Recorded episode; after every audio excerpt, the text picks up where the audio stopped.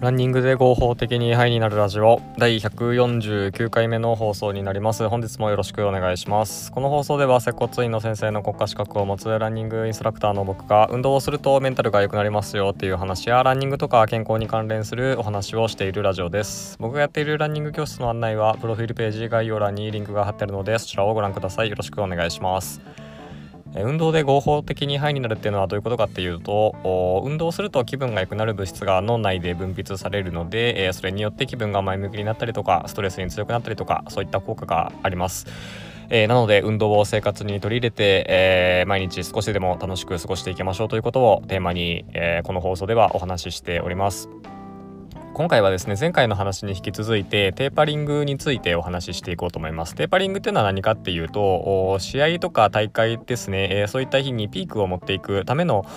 調整ですね、えー、調整の手段の一つです。で、まあ、具体的には練習量を落としていくっていう感じですね。練習量ですね。練習の質はある程度保っておかないといけないっていう、まあ、そういったものがテーパリングですね。えー、でこのテーパリングについてなんですけれども、えー、さっきもちょっと言ったんですけど、えー、練習の量は落としていくんですが、まあ、この時気をつけていただきたいのが、えそれまでにある程度強度の高い練習をやって、え体の機能を高めておく必要が一つ条件であるっていうことですね。だから逆に言うとそういう追い込んだ練習ができてない機能を高められていないような状態でテーパリングをやってしまうと、うん、余計にうんと何て言うのかな体の機能が弱くなってしまうだからピークを持っていけないっていうそういう風になってしまうので、えー、そこは気をつけてくださいとテーパリングする前練習量を減らす前はある程度練習の量を量も質もですねどっちもですね、えー、高めて、えー、体の機能をある程度高めておく必要がありますということです。じゃあ練習量と練習の質とどっちも足りない人どうすればいいのかっていうとそういった人はテーパリングやらなくていいんですよ。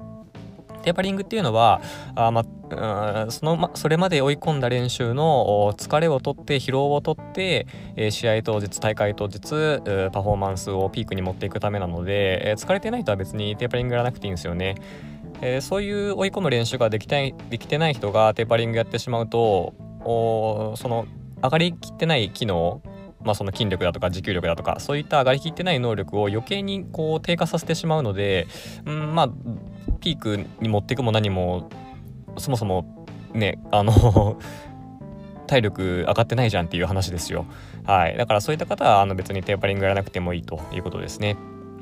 で、えーとまあ、テーパリングって、まあ、前回も話してましたけど、まあ、パフォーマンス3%平均でね、えー、上げれるっていう、まあ、そういう話があるんですけど、まあ、3%ってねあんまりこうバカにできない数字ですよっていう話をしたんで、えー、本当に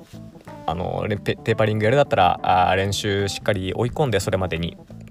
で、えー、練習量を落として疲労を取っていくっていう調整が大事になっていきます。はいということで、えー、今回はですねテーパリングやる人はこんな人やっちゃいけないのはこんな人っていうことで、えー、お話ししました、えー、テーパリングというのはあしっかりと練習を追い込んだ人ですね、え筋力とか持久力とかしっかりある程度追い込んで、え、そういった人があテーパリングをするといいですよと。で逆にそういった追い込む練習ができない人はわざわざテーパリングしなくてもいいテーパリングうんと練習量を減らすですね練習量減らすことをしなくてもいいっていうことですね。えー、まあ、そうやって追い込んでない状態で、えー、練習量を減らしてしまうと余計に、え筋力も落ちるし、えね、持久力も落ちるんで、えあんまいいことないですよということです。はいということで今回のお話はこれで終わります。何か参考になれば幸いです。はいでは本日もありがとうございました。